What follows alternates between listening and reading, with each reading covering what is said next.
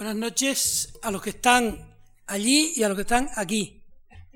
A todos ustedes, a los que han tenido la atención de venir a, a este ciclo de la Fundación Marc, a cuyo director y a cuyo equipo, Javier Gomá y su equipo, le agradezco muchísimo que hayan pensado en mí para generar en Mario Vargas Llosa la maravilla de su imaginación. Es un reto para mí. Yo soy un periodista desde que tenía 13 años y admiro personalmente a Mario Vargas Llosa y ahora también a su familia, a Patricia e incluso a su nieta desde el fondo de mi corazón. Tengo como lector, como periodista y como persona muchísimos motivos de gratitud hacia ellos. De modo que ese afecto, que es un afecto múltiple y muy bien asentado, muy, muy responsable, yo daría mucho de lo que tengo y de lo que soy por defender en esas tres categorías la figura de Mario, de lo que representa y de su gente. Y eso me obliga también a decírselo a ustedes. Con lo cual eh, es muy probable que en algún momento los bienintencionados vean en mí el cariño que hay y los malintencionados, entre los cuales puedo estar yo mismo, vean a un pelota infecto. Todo eso es posible, pero no es cierto. Lo que digo en segundo término, porque sé que este privilegio del que yo disfruto en este instante es un privilegio que cualquiera pudiera poner de manifiesto. He conocido a Mario en 1970. Eh, anteanoche, en la primera entrada de este ciclo, le decía yo a Patricia Vargas Llosa que ella no lo parece, pero por mí sí han pasado esos 37 años de conocimiento. Ahora que he visto a Orlando Jiménez, el escritor y cineasta cubano tan amigo de Guillermo Cabrera Infante, recordaba la primera vez que fui a ver a Cabrera Infante, que fue en 1972. Yo creo que la admiración que tenía por él hacía que me, temblara, me temblaran la voz y las piernas. Yo tenía que ir a su casa de Gloucester Road, en Londres, a las cuatro de la tarde. Y desde las tres y cuarto estuve dando vueltas alrededor de su casa porque no quería llegar ni un minuto tarde.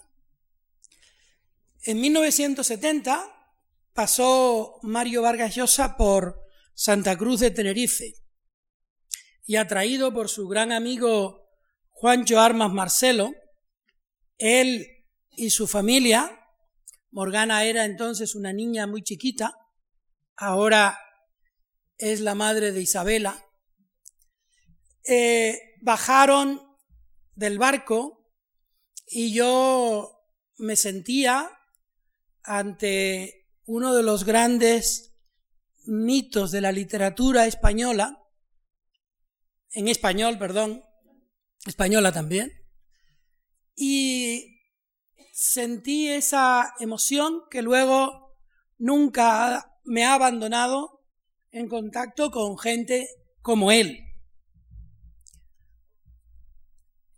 En el año 1995, en esta propia fundación, nosotros, cuando yo estaba entonces en Alfaguara, hicimos un homenaje a Julio Cortázar, gracias a la generosidad de este, de este centro, se juntó tanta gente como la que hay ahora aquí. Hicimos jazz, coloquios, convertimos en una fiesta, en un acontecimiento, la aventura de leer a Julio. Debo decir que una emoción similar a la que entonces me embargó subrayando a un escritor que dotó a mi generación y a las siguientes de la generosidad de leer, de aventurarse a leer, se emparenta ahora en el mismo escenario con este momento que ustedes y yo vamos a disfrutar.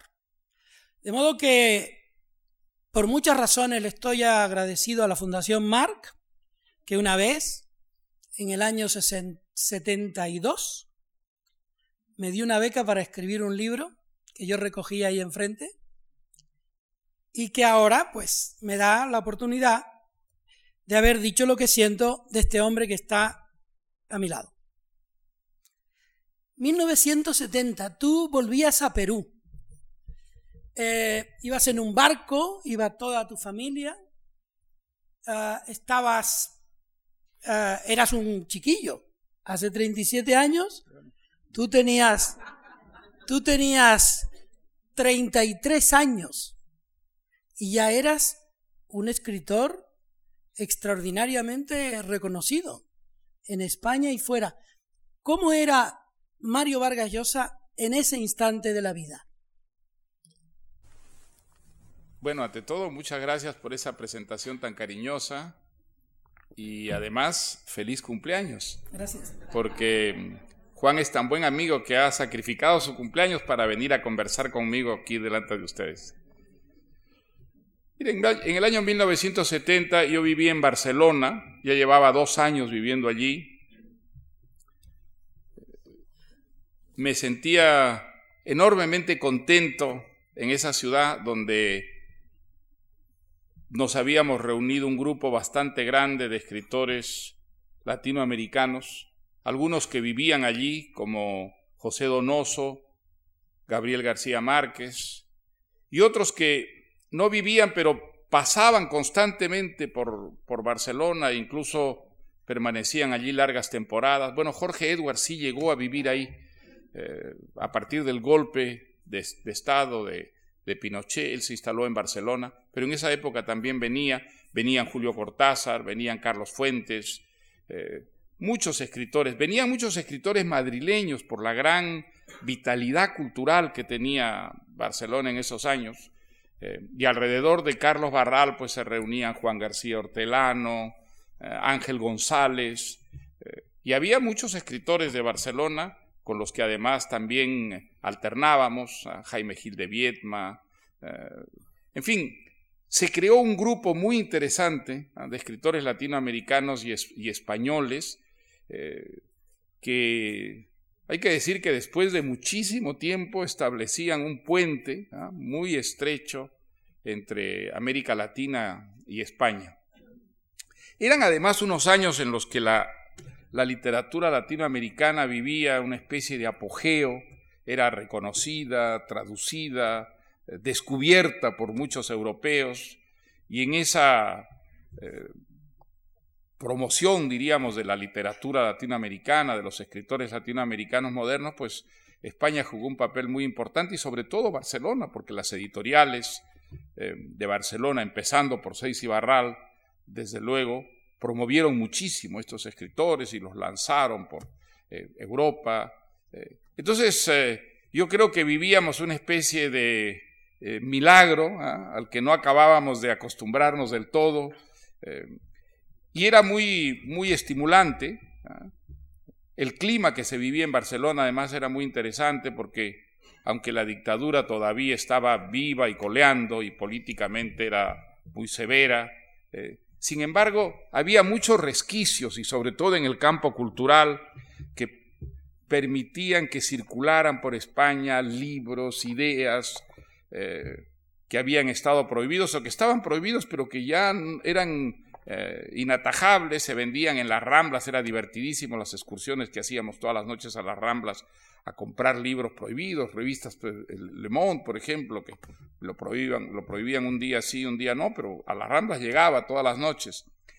Y existía un clima de convencimiento de que aquel régimen estaba dando las últimas boqueadas, em, que muy pronto vendría la democracia, la libertad, la apertura, y el convencimiento absoluto de que la cultura, quizá la literatura, antes que cualquier otra disciplina, tendría un papel fundamental en lo que sería la democratización y la apertura de España.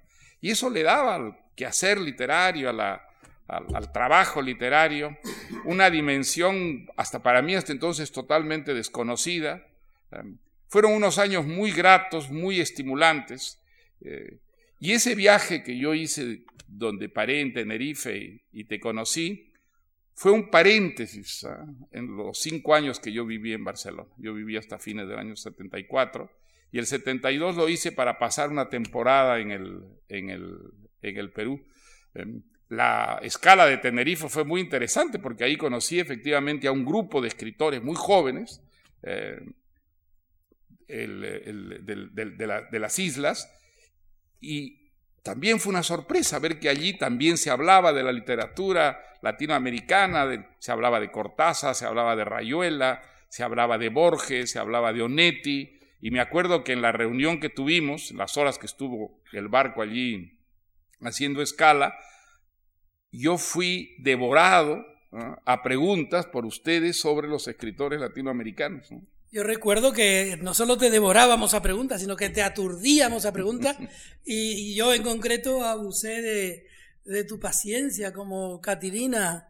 Em, hay, hay un momento de ese, de ese viaje que que para nosotros era muy emocionante, porque nosotros hablábamos en la escuela o en la universidad como hablaban tus personajes. Y había mucha gente que imitaba ah, tanto a Cortázar como a Cabrera Infante. Cabrera Infante se llevaba la palma de las imitaciones, porque por la noche nosotros creíamos que vivíamos en el Tropicana, pero muchos de nosotros creíamos vivir en el, en el Leoncio Prado. Hay una prehistoria de ese, de ese viaje, que es el viaje de Carmen Balcells a Londres. Así es. Eh, ¿Cómo fue esa historia? Porque de esa historia ha nacido eh, el escritor que eres tú hoy. Si, eh, ¿Tú crees que si no hubiera ido Carmen a ese rescate, tu vida hubiera sido la del creador que eres hoy? Bueno, hubiera sido un escritor seguramente, hubiera seguido siendo un escritor, ya lo era, em, pero lo hubiera sido de una manera distinta, por supuesto, porque ese viaje de Carmen Balcells, agente literaria que supongo todo el mundo conoce, eh, cambió mi vida de una manera radical. Yo nunca había pensado vivir solo de escribir. Y no lo había pensado porque no me parecía posible. Ah, de joven, de hecho, jamás había conocido un escritor que viviera de sus libros. Eh, había conocido un escritor de radioteatros, que era el único escritor profesional que yo conocí antes de venir a Europa. Ah, de tal manera que siempre pensé que mi trabajo de escritor iría por un lado y que tendría paralelamente una actividad alimenticia, un trabajo alimenticio con el que me ganaría la vida. Eh, y en el año 58, mientras hacía unos estudios de posgrado en la, Complutense aquí en, Madrid, yo había tomado la decisión de buscar siempre trabajos que no capturaran todo mi tiempo y toda mi energía. Que iba a buscar trabajos en función del tiempo libre que me dejarían para poder escribir. Y entonces pues así lo había hecho, había sido profesor, eh, periodista, y estaba trabajando en Londres, muy contento, dicho sea de paso, enseñando en la Universidad de Londres, un trabajo que era agradable incluso, eh, enseñar literatura, y un trabajo que me dejaba efectivamente bastante tiempo libre para escribir. Mm. Parecía que esa iba a seguir siendo mi vida mucho tiempo, cuando un día, efectivamente, a fines de los años 60, desembarcó en Londres súbitamente Carmen Balcells. Em, para quienes no la conocen, diré que es una especie de ser lleno de energía, eh, de una energía contagiosa, irresistible, eh, un ser por una parte lleno de simpatía y de dulzura, pero que mm, cuando se le mete algo en la cabeza, nadie se lo saca de allí, salvo matándola.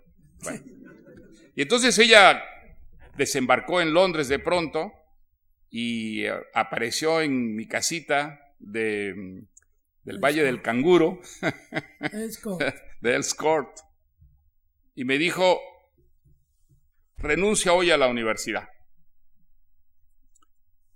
Tú no puedes seguir enseñando, tú tienes que dedicarte solo a escribir. Entonces yo pensé que era una broma. Le digo, oye, no, de ninguna manera yo tengo un trabajo que ahora es un trabajo que me gusta y es un trabajo que me va muy bien para mi, eh, para mi vocación de escritor. Tengo dos hijos ya, ya habían nacido mis dos primeros hijos. Yo no voy a cometer la imprudencia de dedicarme solo a escribir. Y entonces me dijo, renuncias. Yo garantizo que tú vas a poder vivir de tus libros. Yo asumo la responsabilidad. Tú renuncias. Y entonces, bueno, tuvimos uno de esos eh, pugilatos verbales que han jalonado toda mi amistad con Carmen Balcells desde que la conocí. Y al final, pues mira, me convenció y fui y presenté mi, mi renuncia y me acuerdo mucho que mi, mi jefe en el King's College, profesor Roy Jones, se quedó realmente estupefacto y me dijo, renuncias para solo escribir, pero estás seguro que tú no has heredado algo importante. Le dije, no, voy a hacer esta locura, este, pero bueno. Y así fue como, pues, eh, dejé Londres, me fui a vivir a Barcelona y desde luego que no lo he lamentado nunca porque eh, fueron unos, unos años muy hermosos esos cinco años que pasé allí y milagrosamente, como me había dicho Carmen Balcells, pude empezar a vivir de mi trabajo de escritor. Déjame que te pregunte esto, ¿quién se quedó más estupefacto, Roy Jones o Patricia Llosa? Bueno, mi sorpresa es que Patricia hizo causa común con Carmen Balcells, pero nunca he sabido si era porque tenía una gran confianza en mis dotes de escritor para poder mantenerme y mantener a mi familia escribiendo, o porque detestaba Londres y la idea de irse a vivir a Barcelona le gustaba mucho. Esa es una duda que nunca he podido esclarecer hasta ahora. Antes de ir a Barcelona, hay ese paseo por Madrid, que fue un paseo muy fructífero, que tú lo recuerdas además con muchísimo cariño, mientras escribías precisamente La ciudad y los perros, que fue el libro que te, te consagró ya tan joven como el escritor que ibas a ser y que le abrió los ojos de manera tan premonitoria a, Carmen Basset, porque es admirable que un joven escritor que tenía prácticamente una obra y los cachorros. Tenía dos novelas. Tenía eh, dos, tenía La Soy y los perros y La Casa Verde. Y La Casa Verde. Y eh, Los Cachorros. Y los cachorros, sí, los, y los cachorros. Entonces, eh, ese escritor que estaba en Madrid, cuéntanos sus whereabouts, sus, sus andanzas por Madrid? Bueno, llegar a Madrid, bueno, yo, yo soñaba con tener una beca, la única, la única beca literaria que se daba en el Perú, que era una beca que daba la Universidad Mayor de San Marcos, donde yo había estudiado, con el Banco de Crédito. Un banco había creado un fondo y entonces esta beca se daba para un alumno graduado de la Facultad de Letras eh, que le permitía venir a España un año a hacer estudios de posgrado, hacer un, doctorado en la, en la Complutense. Y yo creo que los cinco años que estuve en la Facultad de Letras soñé algún día con eh, ganar esa, esa, beca que me permitiría pues venir a Europa, que era mi sueño desde, desde chico. Bueno, gané la beca y el año 58 desembarqué en Madrid. Un Madrid desde luego muy distinto al Madrid de ahora. Creo que la más extraordinaria transformación que a mí me ha tocado eh, experimentar, ver, vivir, ha sido la transformación de España y sobre todo la transformación de Madrid. El año 58 Madrid era una ciudad muy provinciana, pequeñita en comparación de lo que es ahora, prácticamente embotellada, ¿ah? cerrada al mundo. Eh, era una de las razones por las que años después todavía los escritores madrileños iban a pasar temporadas a Barcelona porque allí tenían la impresión de que respiraban más. En Madrid uno tenía la impresión desde el punto de vista cultural de que no respiraba, de que vivía en una atmósfera absolutamente ensimismada. Eh, la censura parecía aquí más estricta que en otras partes. Eh, en algunas librerías pues vendían eh, bajo cuerda algún libro prohibido, pero era, era un mundo que parecía desconectado de todo su entorno. Ante mi estupefacción en Lima, allí en el fin del mundo, sabíamos más de cosas que estaban ocurriendo en Estados Unidos, en, hablo en materia literaria, ¿no? Eh, en Francia, que en España. Mis compañeros de la doctoral de, eh, de la Complutense, yo me quedaba sorprendido por sus enormes eh, desconocimientos respecto a lo que era literatura moderna, por ejemplo, y era que simplemente España había sido como impermeabilizada a la modernidad. Eh, había desde el punto de vista cultural clarísimamente una, una, asfixia. Yo recuerdo, por ejemplo, haber estado leyendo la revista de Occidente en la biblioteca de la Facultad de Letras y súbitamente un buen día la revista de Occidente fue retirada. Por supuesto, no nos dieron ninguna explicación, pero las cosas ocurrían de esa manera. Eh, ahora, Madrid tenía encanto, ¿ah? tenía el, encanto de lo pasado, de lo antiguo, ¿ah? era como una reliquia. Yo recuerdo en esos, eh, en, en ese año y medio que estuve aquí, leí mucho, bueno, leí Fortunati Jacinta, por ejemplo, que fue una de mis grandes lecturas de esa época, y recuerdo haber seguido por las calles de Madrid los itinerarios de Fortunati Jacinta, que estaban todavía bastante vivos, se podían seguir también los itinerarios de las novelas madrileñas de Baroja. ¿ah? Yo recuerdo la Aurora Roja, La Busca, ese trío de novelas sobre anarquistas eh, que está situado en el Madrid Viejo. Ahí estaban las calles, los nombres de las calles, era... Pero era realmente la provincia, el aislamiento y desde el punto de vista de la, de la, de la modernidad, una ciudad totalmente retrógrada. Eh, sin embargo, a mí me ocurrió algo maravilloso en Madrid.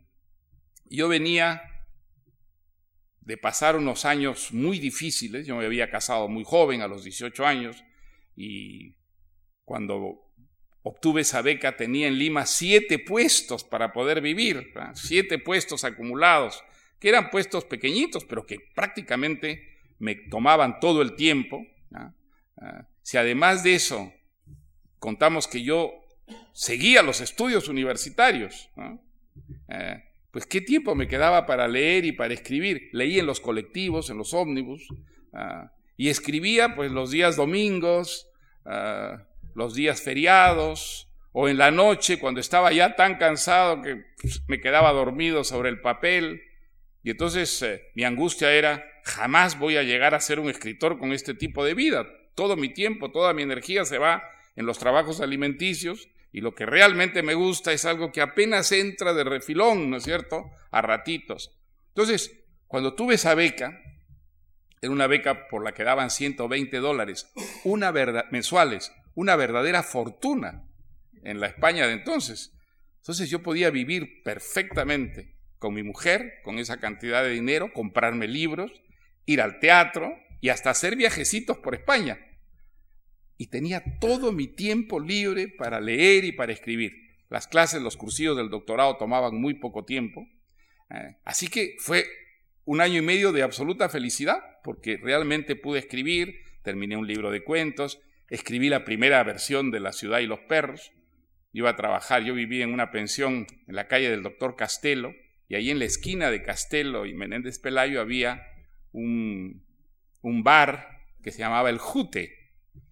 Y allí me acostumbré, por primera vez en la vida trabajé a trabajar en cafés. Me iba a trabajar en el JUTE, me iba a escribir. Eh, había un camarero visco muy simpático que siempre venía a leer por sobre el hombro lo que yo estaba haciendo. A veces me daba palmazos alentadores que me decían, ¿cómo va eso? ¿Cómo va eso?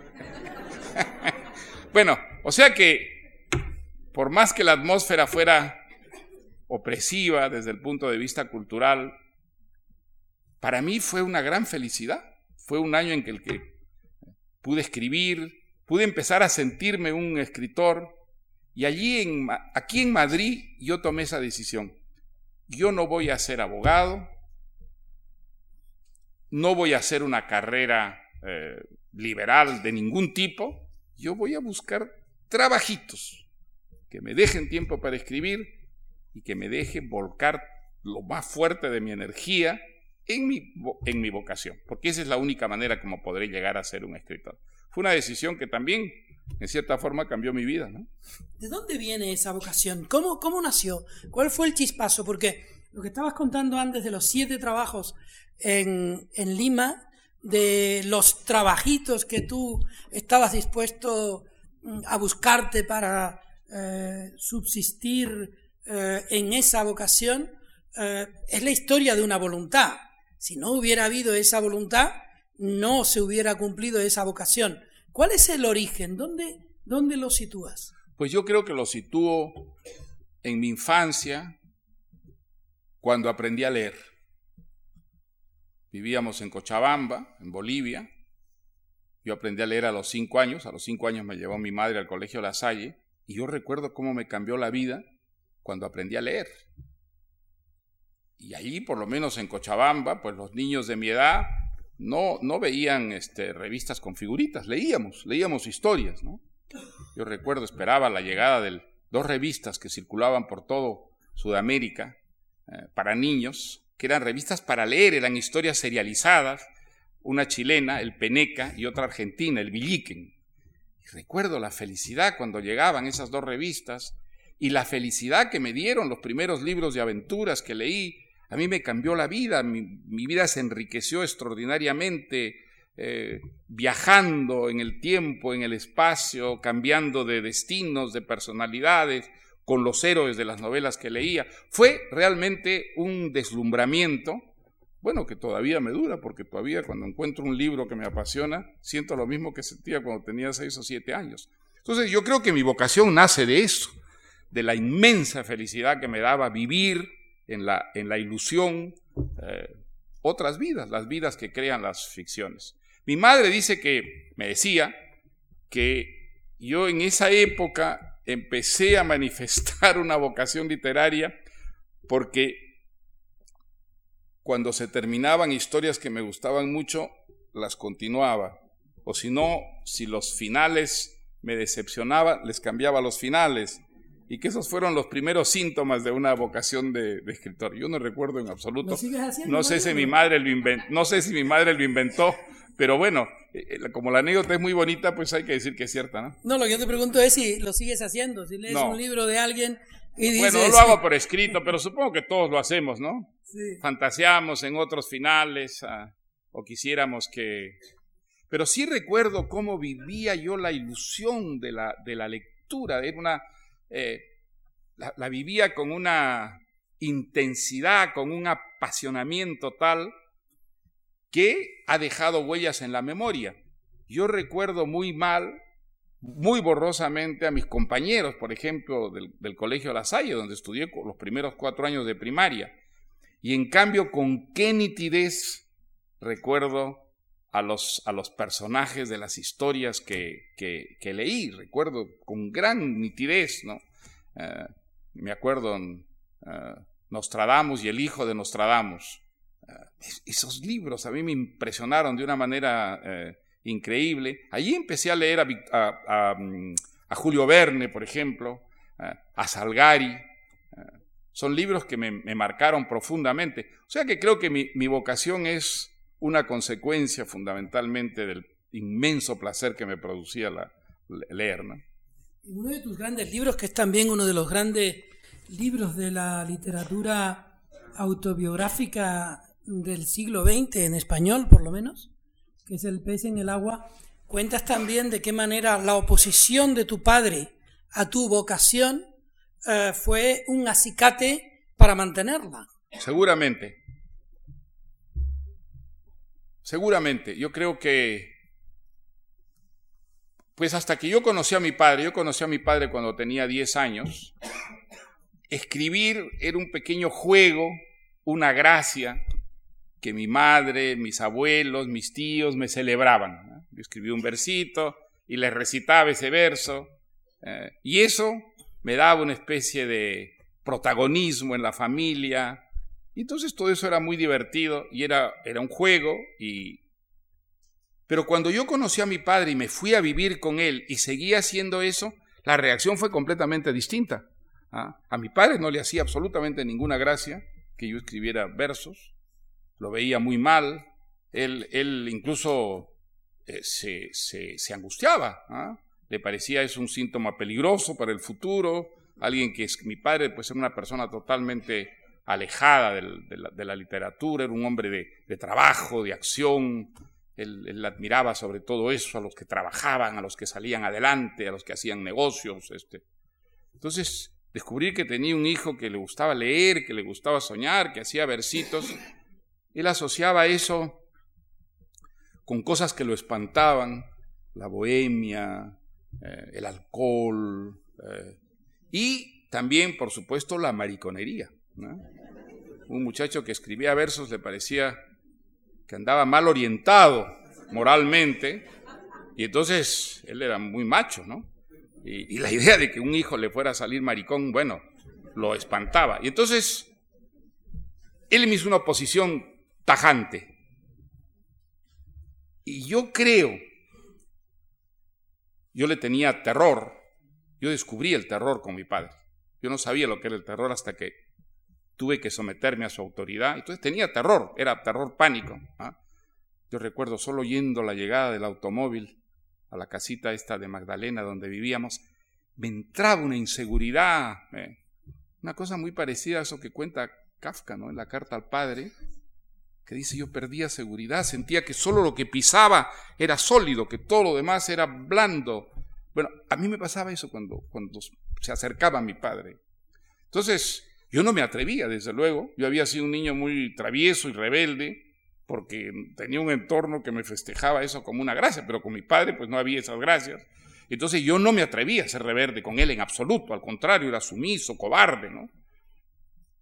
Y yo creo que indirectamente mi manera de rebelarme contra él fue empeñarme en eso que él detestaba tanto.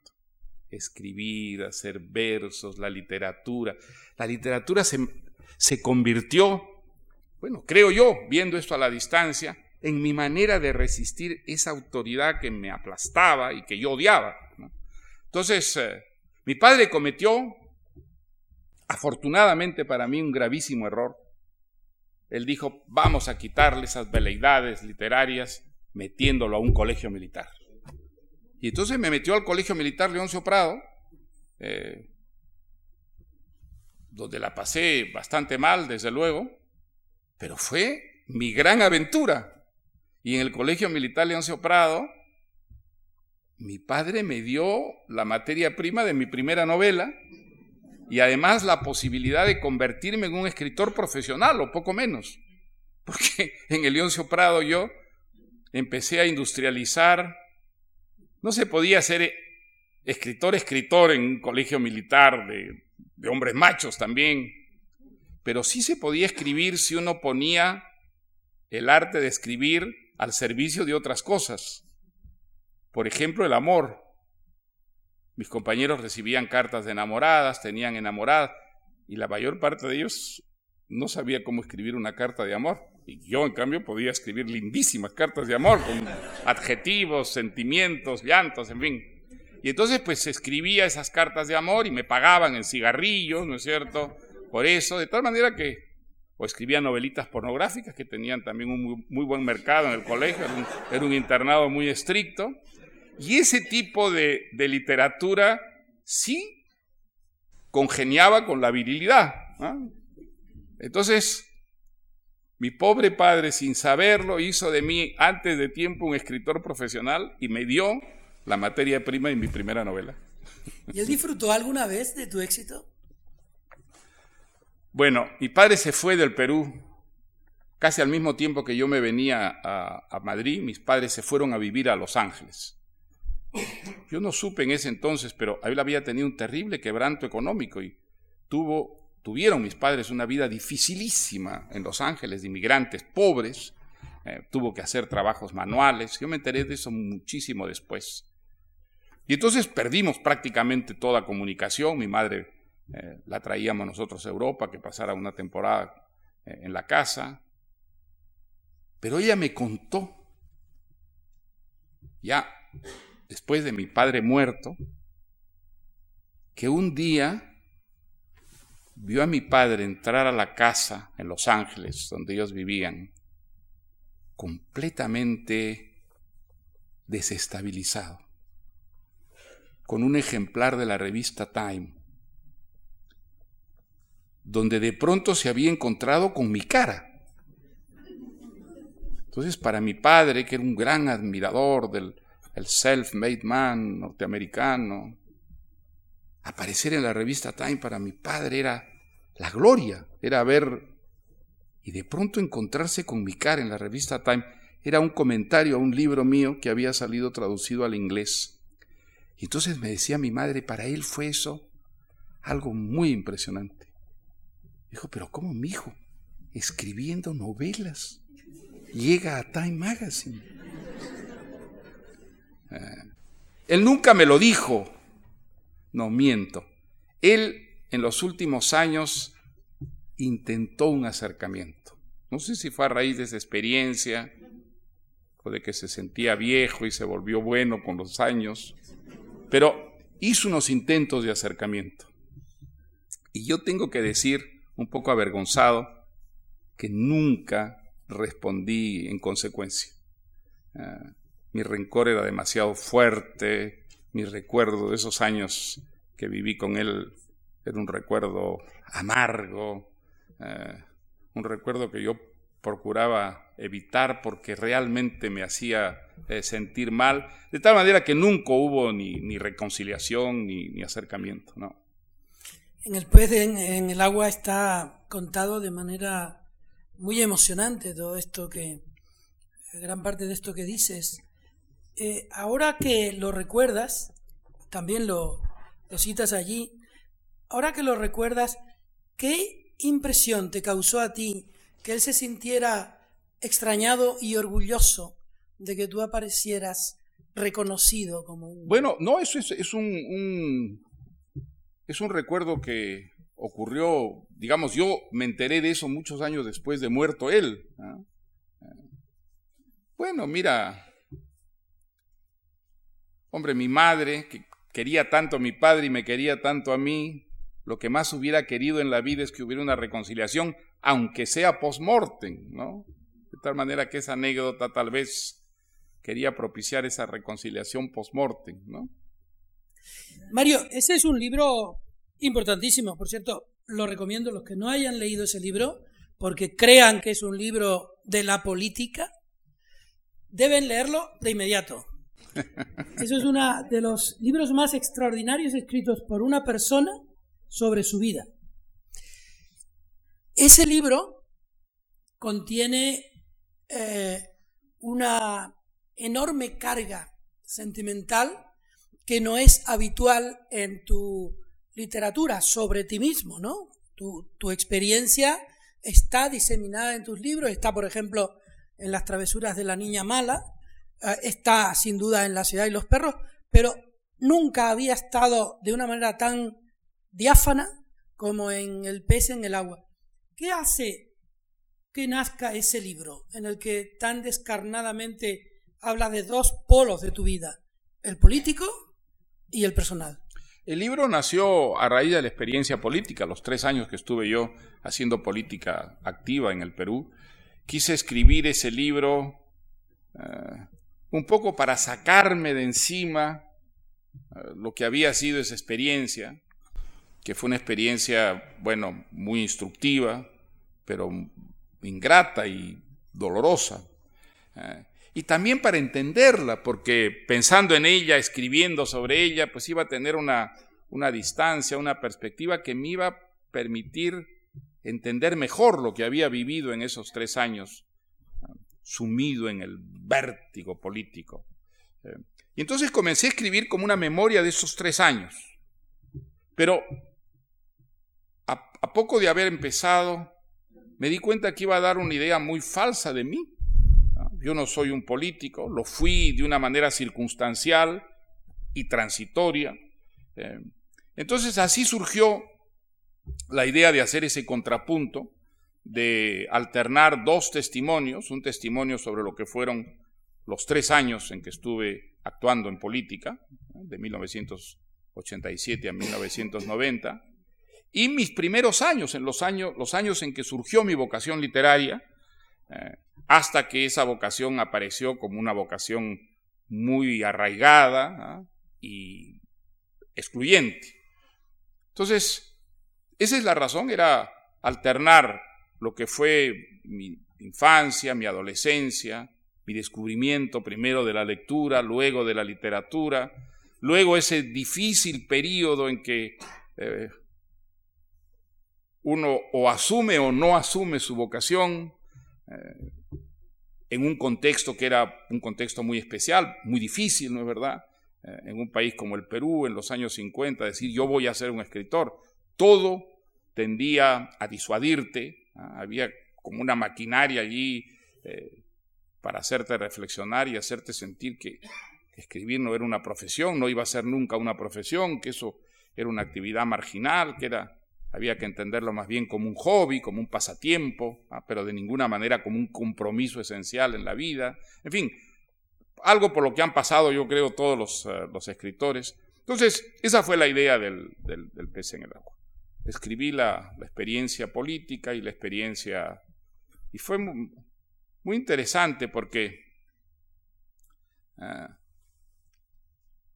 así como me era muy fácil volver a mis años de infancia, de, adolescencia, mis años universitarios, mis primeros escritos, me costaba un trabajo inmenso escribir sobre mi experiencia política, la que tenía más fresca en la, memoria. Ah, y eso es algo que me ha ocurrido prácticamente en todo lo que he escrito. Eh, yo trabajo con muchísima más eh, facilidad un material que viene de lejos, al que la, la, distancia como disuelto un poco le ha hecho perder realidad, que con un material en el que la vida todavía está coleteando. Eh, me costó mucho más trabajo escribir los capítulos dedicados a esos tres años de vida política que, a los otros. Pero creo que en ese, en ese contrapunto di una versión más, eh, más veraz de lo, que, de lo que yo soy que lo que hubiera dado si solamente hubiera hablado de mi actividad política. ¿no? En 1989 o principio de los 90 eh, te vi en, viajando a Escanno un lugar de Italia donde habían dado un premio muy importante. Te vi en el aeropuerto, estabas en medio de una crisis política importante, había habido en la coalición que tú dirigías una, un conflicto. Y luego te vi en París una vez que había acabado ya el, el periodo electoral y tú habías sido derrotado.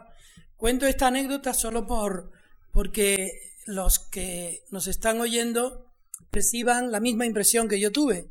Yo estaba esperando por ti porque imaginaba que en algún momento aparecerías por fuera de la editorial Galimar y estuve allí, como dicen ustedes los peruanos, horas de horas.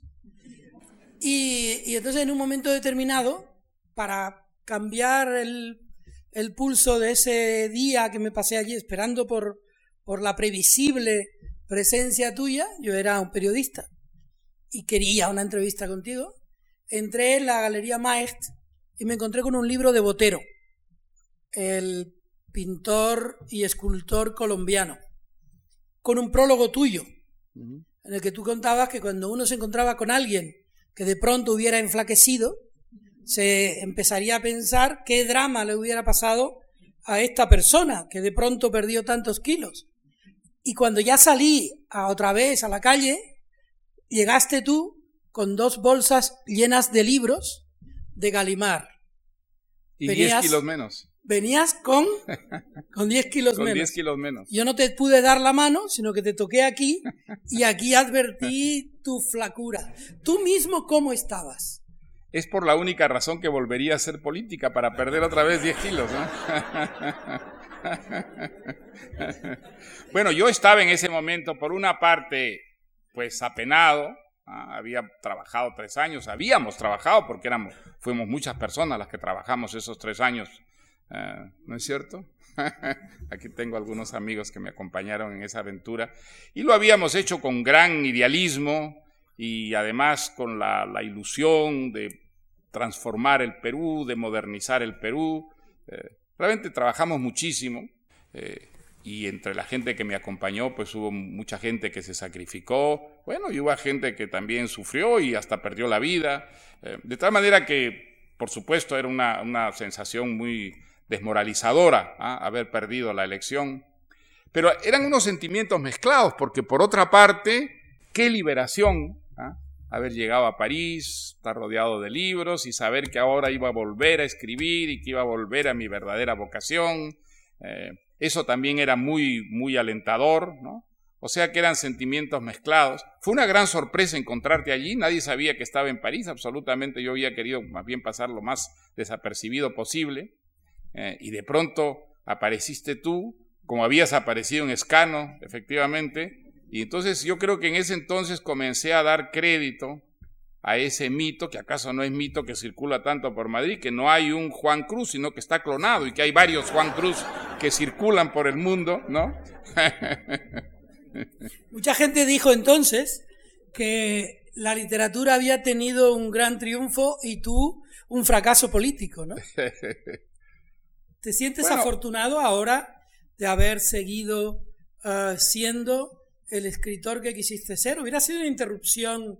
Bueno, hubiera sido una interrupción de cinco años, ¿no es verdad? Más los tres de campaña hubieran sido ocho años de interrupción, pero a los cinco años hubiera vuelto a mi trabajo de escritor, como dije siempre eh, que, que haría.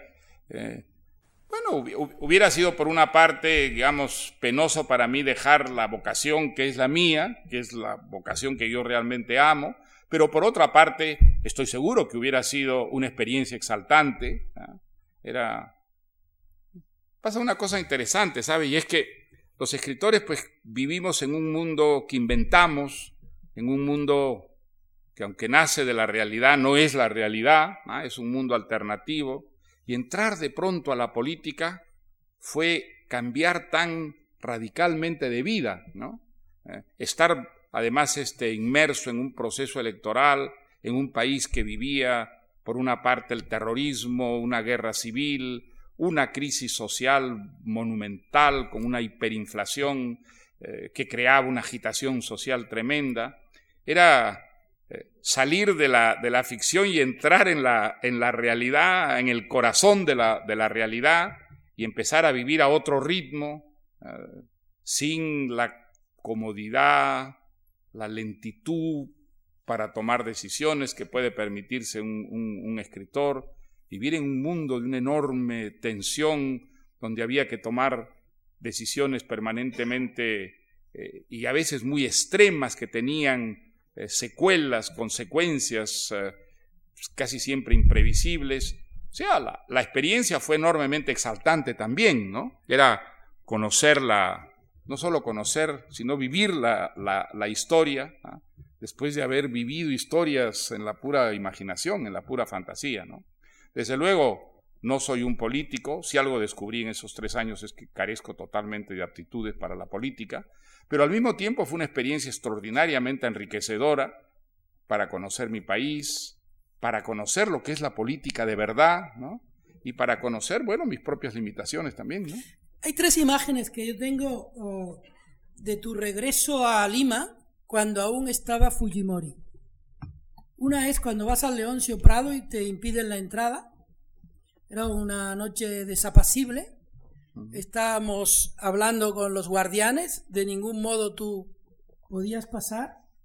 Otra imagen es el hotel, el sótano del hotel, tus uh, amigos peruanos, entre los cuales yo me sentía uh, corresponsable, estábamos locos porque hicimos una, o se hizo una comparecencia en un sótano y dijiste las mayores barbaridades posibles, sobre todo contra Montesinos en aquel, en aquel momento, y luego otra imagen, que es tú entrando en una universidad donde había dos mil personas que te aplaudían puestos en pie. Era tu regreso a la Lima eh, que tú quieres.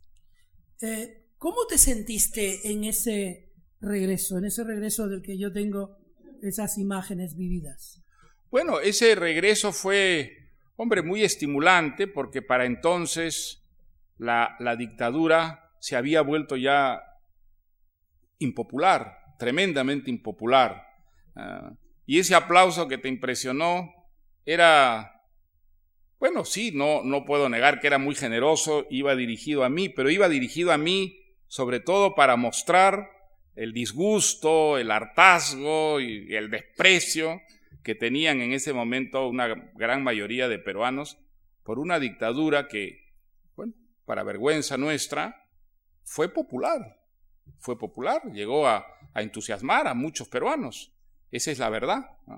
¿no? es la única vez que ha ocurrido, por desgracia, esa es una, una realidad triste, que las dictaduras a veces son populares, y la dictadura de, de, Fujimori durante un tiempo lo fue, durante un tiempo lo fue y eran años muy difíciles, sobre todo muy difíciles para mí cada vez que regresaba, porque, claro, la, el entusiasmo por Fujimori se, volcaba en hostilidad y a veces feroz, insultante, agresiva contra mí.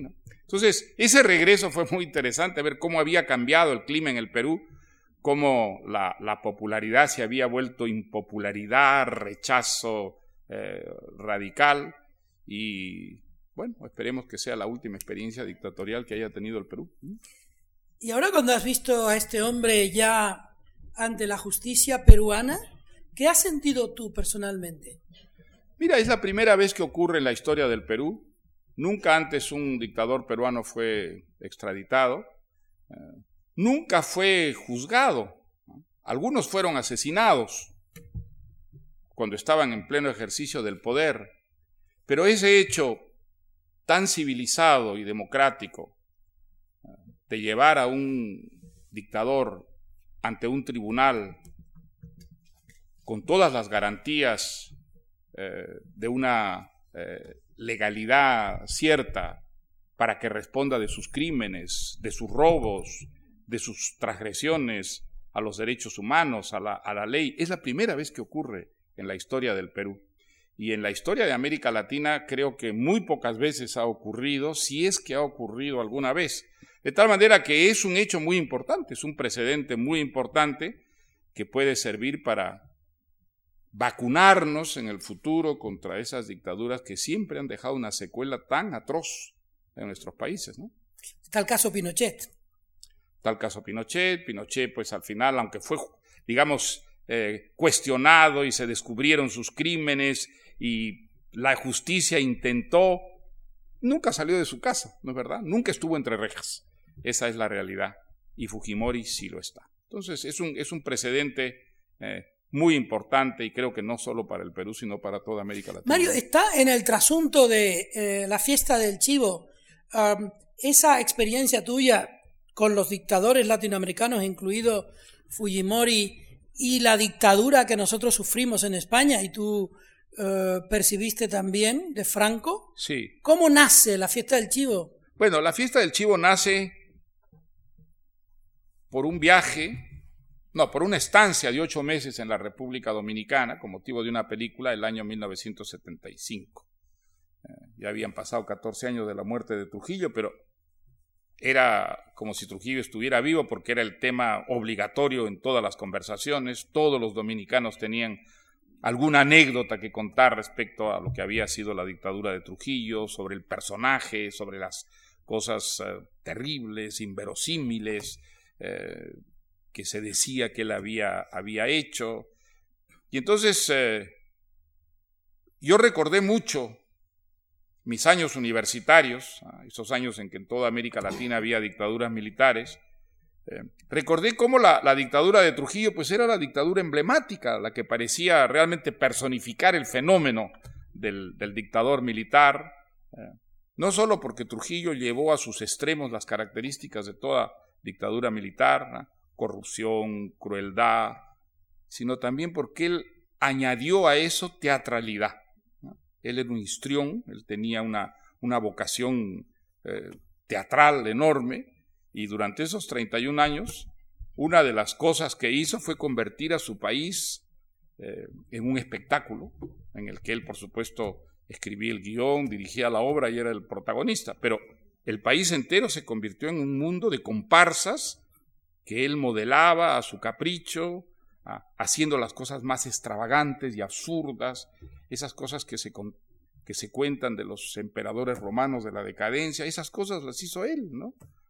Como nombrar general a su hijo Ramfis cuando tenía 11 años y entregarle el, bastón de, de general en un desfile militar en el que el ejército entero dominicano rindió honores al nuevo general, un niñito parado en un estrado que mira asustado todo lo que ocurre a su alrededor, en fin, cosas de una absurdidad, de un grotesco, ¿no es cierto? Que a él lo, lo, entusiasmaban, él era un histrión, esos espectáculos le, eh, lo hacían gozar y como tenía un pueblo totalmente sometido, pues se permitía. Son cosas que todos los dictadores hacen. Bueno, eso a mí me, me provocó ese desasosiego que es siempre el comienzo de una, de una novela, y sentí la necesidad de escribir una novela a partir de, a partir de lo que había ocurrido en la República Dominicana. Pero desde luego que al escribir esa novela yo volqué no solamente pues, la, experiencia dominicana, sino, sino, la experiencia de mis propios dictadores o de los que había conocido. Y entonces eh, creo que al mismo tiempo que contaba la historia de Trujillo, conté la historia de otras dictaduras y sobre todo las peruanas que viví de cerca, ¿no? Y contaste un segundo personaje que si uno subraya es un personaje principalísimo, que es el de Balaguer. Ah, el de Balaguer, claro, un personaje fascinante, absolutamente fascinante, que es un personaje que uno encuentra también en casi todas las dictaduras. ¿ah? El civil inteligente que está allí, que aprovecha y que al mismo tiempo es una figura discreta que no hace sombra al caudillo, que halaga, que adula al caudillo, pero al mismo tiempo toma sus, distancias pensando en el futuro. Eh, muchos dominicanos me han dicho, usted debió escribir la novela de Balaguer porque Trujillo lo mataron el año 61, a los 31 años de gobierno lo mataron. Balaguer siguió hasta los casi 100 años en el, en el país. Y es verdad, Balaguer era un joven abogado. Cuando Trujillo tomó el poder, se puso a su servicio y fue todo. Durante el gobierno de Trujillo, durante esos 31 años, fue todo. Estuvo en todos los ministerios, fue embajador, fue vicepresidente y al final presidente de la República, uno de los presidentes fantoches que ponía. Eh. Pero lo que es extraordinario es que cuando cae la dictadura y se establece la democracia, entre comillas, Balaguer es siete veces presidente de la República elegido por los dominicanos. Ah, fue el hombre, el brazo derecho de Trujillo, el hombre que nunca cayó en desgracia con Trujillo y fue el abanderado de la transición. Fue el que realmente renueva la República Dominicana ah, y la hace democrática. Un personaje realmente fascinante. Yo lo entrevisté tres veces para cuando estaba escribiendo La fiesta del chivo. Eh, ya estaba muy viejecito, era presidente de la República, ciego, casi no podía moverse y sin embargo la, la rapidez del pensamiento, la lucidez y la astucia, el maquiavelismo extraordinario que tenía estaban siempre, siempre ahí. Eh, una de las cosas maravillosas que me dijo es, Miren, en mis gobiernos la corrupción puede haber llegado hasta la puerta de mi despacho, pero nunca ha entrado. y, Mario, también los eslóganes electorales de ah. Balaguer eran extraordinarios. La última, la última campaña electoral de Balaguer la hizo cuando yo presentaba en la República Dominicana la fiesta del chivo. El partido que apoyaba a Balaguer se llamaba Lo que diga Balaguer. Pero lo más extraordinario era su eslogan de campaña. Nadie aspire mientras Balaguer respire.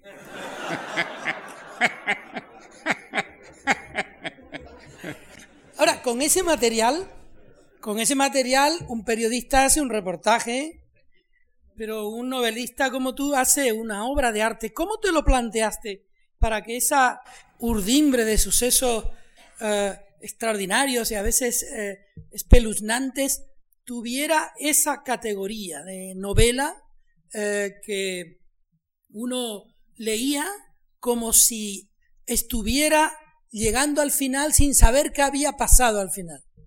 Bueno, yo no, digamos, al principio pues no, no me planteo nada en términos eh, racionales, fríos. No, es una cosa más emocional. Eh, me fascinó lo que oí, comencé a leer cosas sobre Trujillo, comencé a tomar notas. Pero bueno, pasaron bastantes años, ¿no? Y en esos años seguí muy contaminado ¿ah?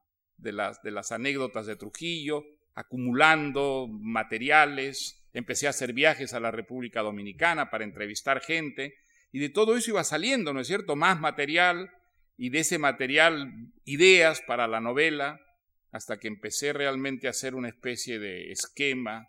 Eh, me costó mucho trabajo porque había mucho material, ¿no? Había, había el problema de la abundancia eh, y uno no puede contarlo todo y hay que ceñirse y hay que eliminar cosas. Eh, a mí lo que, me, lo que me ayuda mucho en una novela, y eso lo expliqué justamente antes de ayer, es un esquema que tenga una columna vertebral, algo a lo que puedan irse refiriendo los distintos acontecimientos, algo que les dé sentido, que establezca entre ellos una hilación. Eh, cuando tuve eso, y creo que tuve eso cuando dije, bueno, pues esta va a ser por una parte la historia, de Iliana Cabral, de una dominicana que regresa a su país muchos años después de la muerte de Trujillo para echar una visión de conjunto y con la perspectiva del tiempo sobre lo ocurrido, una mujer que además yo quería que una mujer que fue la víctima privilegiada de la, de la brutalidad que reinó en la República Dominicana fuera una uno de los personajes centrales de la historia. Quería que el hecho de la, del asesinato de Trujillo apareciera tal cual porque era realmente ya de por sí una, una historia totalmente novelesca, ¿no? Y luego, yo me quedé, yo escribí una novela sobre una dictadura, que es este, Conversación en la Catedral, sobre la dictadura de Odría, una dictadura en la que el dictador no aparecía nunca. Aparecían eh, sus manifestaciones, eh, todo lo que emanaba del dictador aparecía, pero él no aparecía nunca en la novela. Y siempre me quedé con una cierta frustración de no haberme atrevido a poner al general Odrí en persona. Así que en esta novela dije, no, una de las perspectivas va a ser la del propio, la del propio Trujillo. Y voy a entrar en Trujillo y, y tratar de describir ciertas experiencias, sobre todo las finales de su vida, desde su propia conciencia. Es lo que más trabajo me costó. Y me costó mucho trabajo porque cuando uno escribe una novela, si uno no tiene simpatía por sus personajes, esos personajes no los hace vivir hay que tener una empatía, hay que identificarse de alguna manera con, el personaje para que este personaje eh, empiece de pronto a moverse, a sentir. Entonces, ¿qué hice? Dije, voy a, voy a tomar al, al Trujillo de la decadencia extrema, el Trujillo de los últimos eh, días, un hombre ya enfermo, eh, con el cáncer que lo está devorando, un cáncer además que ha acabado con su virilidad, lo peor que podía ocurrirle al supermacho que era Trujillo, ¿no? El chivo, el chivo, él estaba orgulloso de esa, del apodo del, chivo por sus connotaciones este, sexuales. Entonces, voy a presentar a, a un Trujillo que tiene esa humillación atroz, que lo avergüenza, que lo amarga profundamente. Además, un Trujillo que ve que todo el imperio que ha construido se le desmorona, que eso realmente ya no se sostiene, que empiezan a traicionar los colaboradores más cercanos. es decir, un hombre acorralado, una, una fiera llena de heridas. Y de esta manera empecé a, sentir ese tipo, digamos, de, empatía con el, con el personaje que me permitió tratarlo con humanidad, ¿no? Eh, venciendo mi propia repugnancia, mi propio rechazo.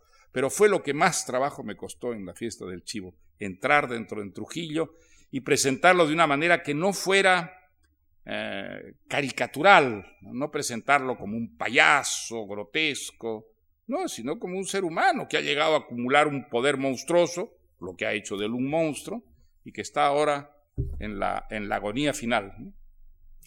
Mientras te he venido escuchando, se han venido muchas imágenes a mi, a mi imaginación. Te, te, te veía en Colombia también en un sótano firmando libros, en un lugar peligrosísimo del que pudiéramos haber salido uh, trasquilados, como se dice en Canarias, y supongo que en España también. En ese mismo viaje estábamos con Jimena Godoy, recuerdo, sonó un disparo y tú estabas como si no pasara nada y yo estaba uh, muerto de miedo por lo que te pudiera pasar porque eras un escritor bajo nuestra protección, se suponía. Te he visto en un montón de circunstancias, te he visto escribiendo, te he visto pensando, a veces te he visto triste. Una vez dijiste que, eh, lo dijiste en 1990, en una entrevista de la Paris Review, que uno escribe para huir de la, de la tristeza, pero generalmente te he visto alegre. Y tengo una imagen con la que ahora quisiera ir terminando esta conversación, que es tu imagen leyendo en un avión, contra la ventanilla, venciendo, venciendo el miedo y leyendo un libro grande, no sé si de Víctor Hugo o de quién.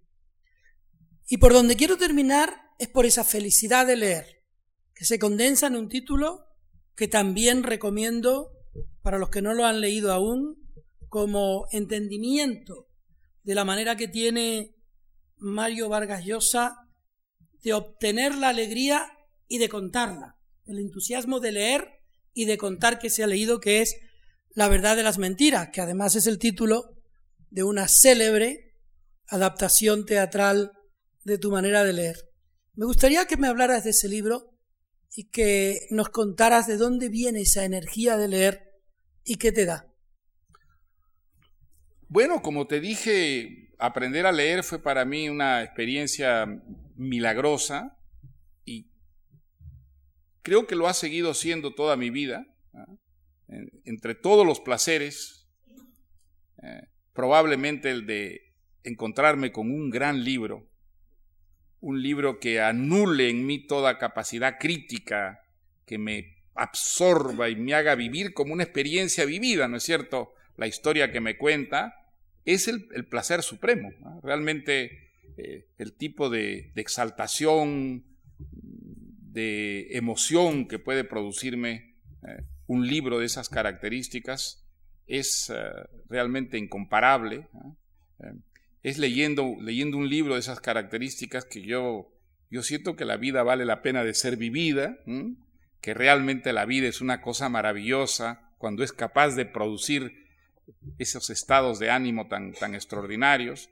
Y además es maravilloso descubrir cómo los seres humanos hemos encontrado una fórmula ah, para salir de nuestras vidas pequeñitas, limitadas, y vivir tantas vidas, ¿ah? y vidas tan fuera de lo común, de acontecimientos y hazañas tan eh, notables, gracias a una cierta utilización de la, de la palabra, ¿no? al servicio de la imaginación. Ese es mi oficio, eso es lo que yo hago, y y cuando gozo enormemente leyendo un libro, pues siento también que mi oficio tiene una razón de ser, que sí tiene una razón de ser dedicar meses, años a tratar de escribir una historia que seduzca, que contagie a sus lectores con su, con su magia.